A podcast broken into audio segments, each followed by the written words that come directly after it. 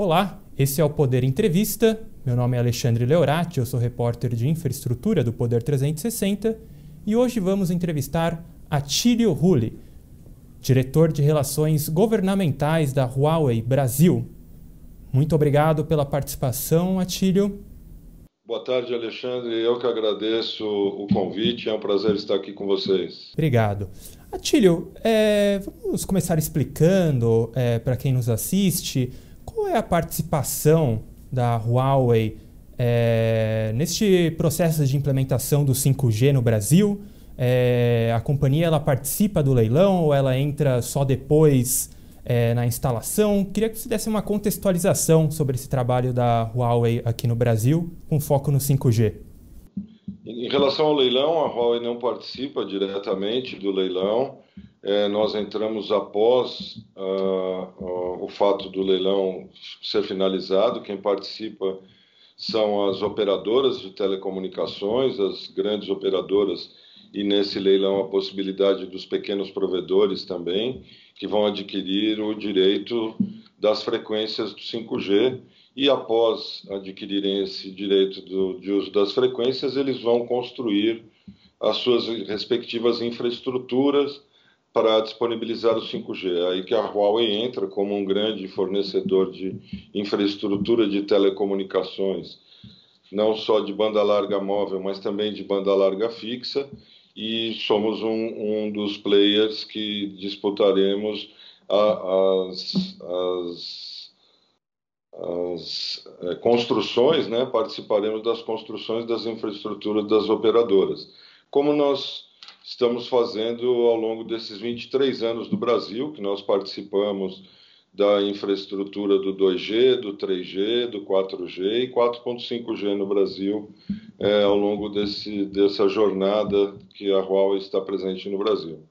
E tecnicamente falando, essa instalação do 5G em relação às outras gerações tecnológicas é, muda algo? É uma instalação mais difícil? Demanda é, uma nova instalação de infraestrutura por parte da companhia ou é um processo similar? É um processo similar. É, na, na, no quesito infraestrutura de instalação, ele é bem similar. No caso da Huawei, ele até tem algumas vantagens sobre tecnologias anteriores, né? A nossa a nossa tecnologia ela tem um peso até menor ela tem dimensões menores para instalação. Então, é, sob o ponto de vista infraestrutura para instalação, ela é similar para mais fácil a parte do, do, da instalação do acesso do 5G. Agora, quando nós falamos em 5G, há uma discussão atualmente política muito forte, principalmente pela guerra comercial entre Estados Unidos e, e China, é, hoje aqui no Brasil, como que é o contato da Huawei com o governo brasileiro sobre essa necessidade de instalação de infraestrutura para o 5G? Há uma comunicação livre? Como que está o contato e as conversas com o governo? Olha, Alexandre, como todos os, os grandes é, fabricantes de infraestrutura de comunicações, nós mantemos uma conversa direta colaborativa com o governo brasileiro, seja com a parte de ministérios ou com agências, com a, a agência reguladora, no caso a Anatel, através de consultas públicas, audiências públicas, é, grupos, participação de reuniões em grupos de trabalho, ou diretamente, às vezes, como Huawei e as outras, os outros fabricantes, ou às vezes indiretamente através de associações que também representam os fabricantes, né? no caso Telebrasil, Feninfra. Então, essa, essa discussão ela é colaborativa né? No, em todos os aspectos e a Huawei continua, como todos os outros, fazendo essa participação é, para é, cooperar e compartilhar é, informações do setor privado para o setor público. Agora, nós também vimos algumas notícias é, de países que bloquearam o acesso da Huawei para a instalação de infra infraestrutura do 5G. Como que é essa situação atualmente no Brasil? Há algum veto para a atuação da Huawei ou o mercado continua totalmente aberto para a implementação do 5G? Olha, Alexandre, é, a Anatel aprovou as regras do leilão do 5G no final de fevereiro desse ano, encaminhou para o TCU essas regras para o TCU fazer análise, como a legislação obriga, e até então todas as condições estipuladas nessas regras do leilão, elas seguem o regime de livre mercado, sem nenhum tipo de restrição a nenhum fabricante, nenhum país, e sim seguindo diretrizes técnicas e econômicas para a construção do 5G no Brasil. Até então, sem nenhum tipo de restrição, e a, a, Anatel segue as questões técnicas, inclusive é, colocando no leilão o que tem de mais atual de tecnologia de 5G no mundo, que eles incluíram uma tecnologia que chama-se 5G Standalone, que é o Release 16, que é o mais atual, a mais atual versão de 5G no mundo. Então, a parte técnica da Anatel muito bem escrita e a parte do, do, do livre comércio e da liberdade de mercado também é, prevalecendo. Agora, sobre é, esse 5G standalone, que inclusive o ministro das Comunicações, Fábio Faria, chama como 5G Ferrari, uh, ele reiteradamente em eventos do governo tem falado que todas as capitais do Brasil terão esse 5G puro até julho de 2022. É, do ponto de vista da infraestrutura de instalação do 5G, isso é possível ou é um prazo que, na sua visão, fica muito curto é, para a companhia e também para o setor? Olha, Alexandre, na, seguindo os ritos e os prazos é, regimentais né, do, do, processo do leilão, é, é possível, sim. É, inclusive consta nas regras do leilão um cronograma que coloca essa posição que você citou até 31 de julho de 2022, as capitais e o Distrito Federal cobertos pelo 5G. Então, é, é, é possível sim, e caso o cronograma continue sendo seguido, é, existe essa possibilidade, inclusive pelo próprio timeline que existe no processo. E ainda sobre o edital do 5G, é, a previsão do governo é que o leilão seja realizado no segundo semestre. O TCU ainda analisa né, esse edital, o ministro Raimundo Carreiro é o relator, e já demandou algumas mudanças no edital para a Anatel, para o Ministério das Comunicações. Qual que é o prazo, o planejamento que a Hawaii trabalha para que esse leilão seja realizado? É, é no segundo semestre mesmo? É mais para o final do ano? Existe algum, alguma data que vocês trabalham com isso? A nossa expectativa é que ele seja realizado o mais breve possível, inclusive a própria expectativa do próprio governo. Né? Então, a Huawei trabalha para que seja realizado no segundo semestre. É, existem alguns ritos ainda a serem cumpridos, que nem você falou, de, de respostas a questionamentos do TCU, a Anatel devolver, aí o TCU concluir o estudo para a Anatel publicar, mas trabalhamos otimistamente com o processo ocorrendo no segundo semestre. Agora, é, quais são as consequências que é, você analisa, que o senhor analisa é, sobre esses possíveis atrasos no leilão. Então, já tinha uma expectativa que fosse realizado no primeiro semestre, agora tem a expectativa para o segundo semestre. Esses adiamentos, é, quais são as consequências para a implementação do 5G no Brasil? Olha, assim, eu vou responder de outra forma, Alexandre. Eu diria que o quanto antes o, o, o leilão ocorrer, é, existem benefícios para todos os setores, benefícios para a sociedade é, e inclusive para o governo, porque o, o, 5G está comprovadamente que ele é, é, propulsiona a economia, até propulsionando o aumento do PIB do, do, do país que, que, implementa 5G. Então, é, o quanto antes nós implementarmos é melhor para a sociedade, para todas as verticais empresariais, para o governo, enfim. É, um eventual atraso vai só é, postergar um pouco desse nosso avanço tecnológico, é, mas que nós vamos atingi-lo é, é, em breve, vamos assim dizer. O ministro das Comunicações, Fábio Faria, é, fez um pedido público à Anatel e, e ao setor de telecomunicação para que parem, parem de usar aquele símbolo do 5G nos celulares, é, porque não seria o 5G de verdade.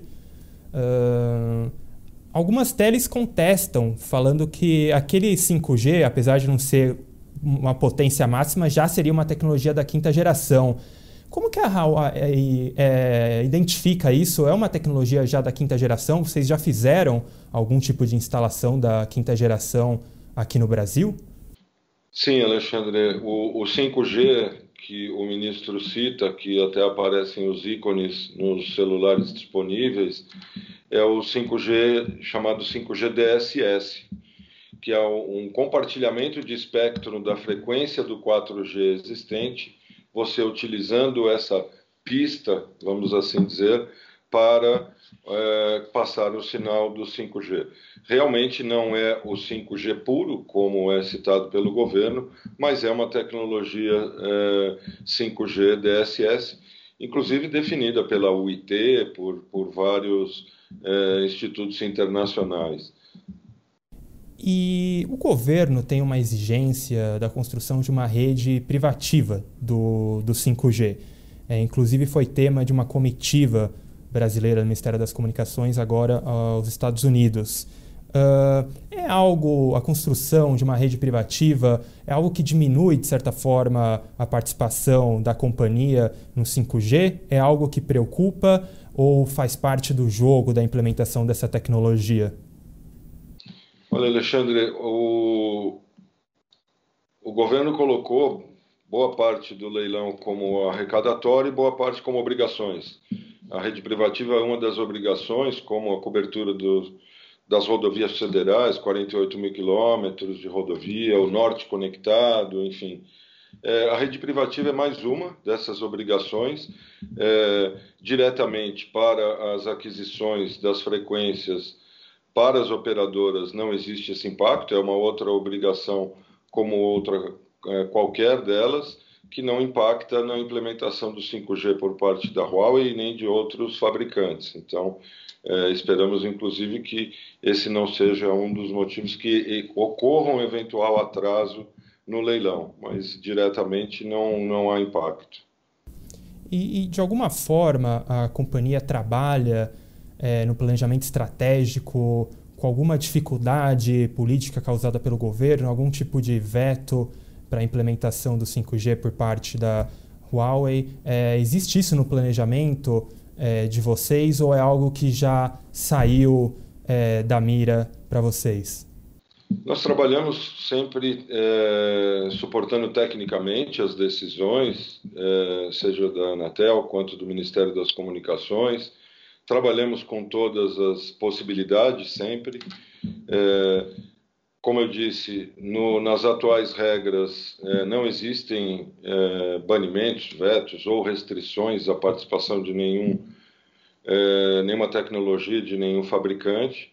E, repito, trabalhamos com várias possibilidades, mas até então elas estão num curso técnico e de livre mercado bem conduzidos.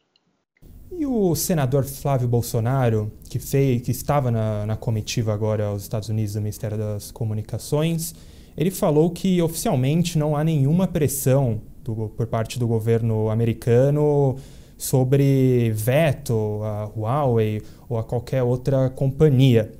É, ao mesmo tempo, recentemente, uma entrevista à Folha de São Paulo, um dos responsáveis pela comunicação institucional do Departamento de Estado afirmou que espera que o Brasil tome a decisão de selecionar fornecedores confiáveis. É, a Huawei tem alguma preocupação com possíveis pressões externas do governo americano no leilão e na implementação do 5G no Brasil? Como que vocês estão lidando com isso? Olha, nós continuamos seguindo nossa estratégia de desenvolvimento e implementação de, do setor de telecomunicações e TIC também, não só telecomunicações, que são os produtos da Huawei. É, acho que a maior prova do, da, da confiabilidade e da capacidade tecnológica da Huawei em entregar e entregar soluções com as mais capacitadas, tecnologias e atuais são os nossos clientes. No Brasil, todas as operadoras são nossos clientes, umas com mais produtos no portfólio, outras com menos. Fora do Brasil, nós temos mais de 600 operadoras como clientes, então continuamos trabalhando visando o nosso cliente, que é a, a, a, maior retorno e respeitabilidade pela nossa tecnologia e confiança na empresa e nos produtos da empresa. E abrindo parênteses na questão do 5G, a Huawei ela vem trabalhando com o 5G desde 2009.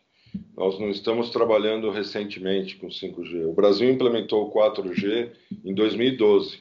Três anos antes do Brasil implementar o 4G, nós já desenvolvíamos produtos, arquiteturas e estratégia para o 5G.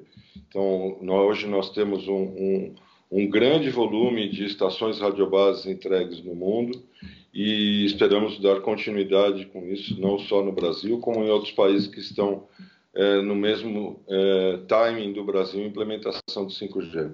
Agora, essa conversa com os americanos na comitiva, as declarações de membros sobre o 5G aqui no Brasil, isso de alguma forma pressiona a companhia ou é, é visto como uma ameaça? Essas pressões geopolíticas elas não são de agora, Alexandre. Elas ocorrem desde 2011, 2012. É, nós convivemos com essas questões sempre respondendo com produtos, soluções, confiança, é, manifestações dos nossos clientes. Então, elas, repito, não são novas. É, a Huawei, eu tenho certeza que é uma das empresas mais testadas no setor de telecom do mundo e até então nada é, foi comprovado contra é, os testes que foram feitos, seja de interoperabilidade, capacidade e cibersegurança. Então, é, trabalhamos sempre para aumentar a nossa capacidade nesses três segmentos que eu citei. Sobre essa questão da cibersegurança, né, que citam muito hoje, está muito em alta, é, existe algum padrão de, de segurança das instalações desses equipamentos do 5G? Na questão da segurança de dados dos consumidores, é, isso é um padrão que hoje já existe aqui no Brasil, que a Huawei já trabalha com, com esse tipo de segurança?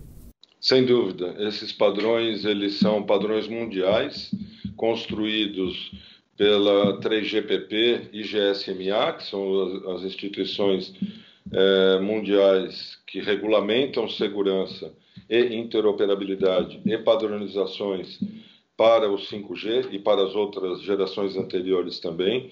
E a Huawei tem as certificações de todos esses organismos mundiais, é, principalmente no quesito de cibersegurança, que nós também é, envolvemos muitos esforços, temos grandes é, centros mundiais de cibersegurança e grupos de trabalho bem, bem de cibersegurança. Agora, o Brasil é um país com uma extensão, é, geograficamente falando, enorme, né? É, e o ministro ele já falou sobre esse objetivo de ter o 5G nas capitais até julho. Agora, do ponto de vista de infraestrutura, qual é o atual cenário do Brasil e, e até quando a população inteira poderá ter o uso do, do 5G? Isso é uma missão que pode demorar quanto tempo? É, a implementação de cada nova geração de comunicação móvel, Alexandre, ela leva alguns anos. É, por nossa experiência e análises e até consultorias independentes, a do 5G ela vai ser a mais rápida delas em implementação, apesar da sua magnitude ser a maior delas. É, o, o, o, tempo de implementação do 5G no mundo, o atingimento de, de uh, populacional Existem estudos que apresentaram que em 2025 metade da população mundial já vai estar com acesso ao 5G. É, trazendo um pouco desse cenário para o Brasil, o cronograma do, do leilão das frequências ele tem também uma jornada, como você falou, começamos com capitais, Distrito Federal, depois cidades com menos de 500 mil habitantes, 300 até 50, áreas rurais, e esse cronograma ele vai até 2028, 2029. Então, é uma jornada, não é uma virada de chave, até pelo, pela mudança de paradigma, né? O 5G não é uma evolução do 4G, ele é uma revolução, mas ele segue uma jornada similar para menos tempo de implementação é, fim a fim. Esse menor tempo de implementação seria devido a uma infraestrutura que já está pronta em relação ao 4G? É, na maioria das vezes você vai utilizar a implementação infraestrutura existente de 4G e crescer com base no legado e expandindo com novas estações radiobases, com mais conexão em fibra ótica, enfim, mas ele segue como premissa iniciar a sob a construção de infraestrutura existente. É, ainda sobre a instalação do 5G, ano que vem temos um ano de eleição presidencial. É, a companhia, de alguma forma, tem alguma preocupação sobre uma possível politização ainda maior do 5G no Brasil devido ao ano eleitoral, ou de que, de alguma forma, o discurso se vire contra as empresas do setor de telecomunicação?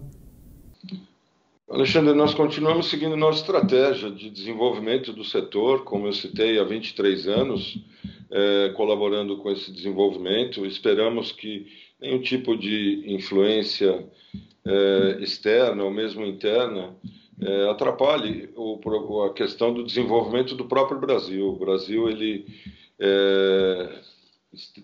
retomou um, um, um nível de transformação digital é, bastante interessante para os padrões é, dos países em desenvolvimento, vamos assim dizer.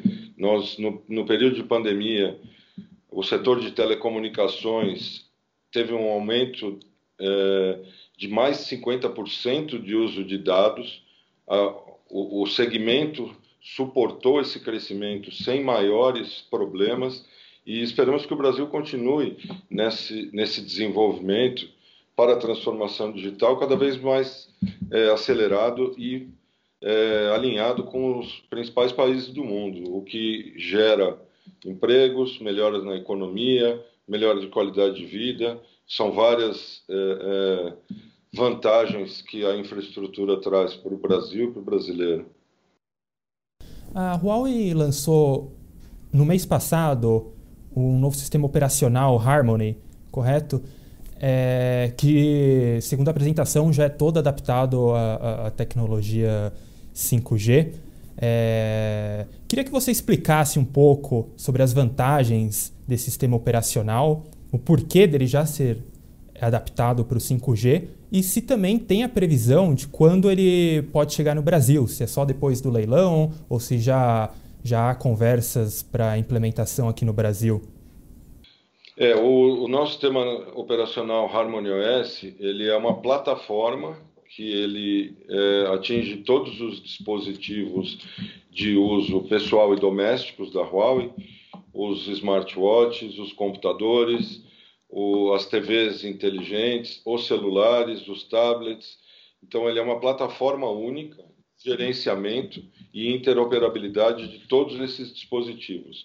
O sistema operacional, ao longo do tempo, ele vai chegar no Brasil por parte desses dispositivos. Como eu falei, alguns vão chegar antes no Brasil, esses dispositivos, outros depois, mas ele é, como você falou, um sistema operacional já aderente ao 5G e também a esse fato de ser é, multi é, sobre a questão de dispositivos que com um único sistema operacional você gerencia todo esse seu ambiente de uso doméstico, pessoal e até de escritórios.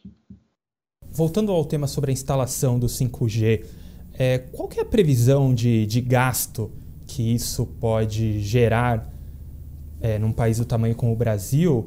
E também se existe alguma previsão de retorno com esse tipo de, de investimento, se for aderido aqui no Brasil?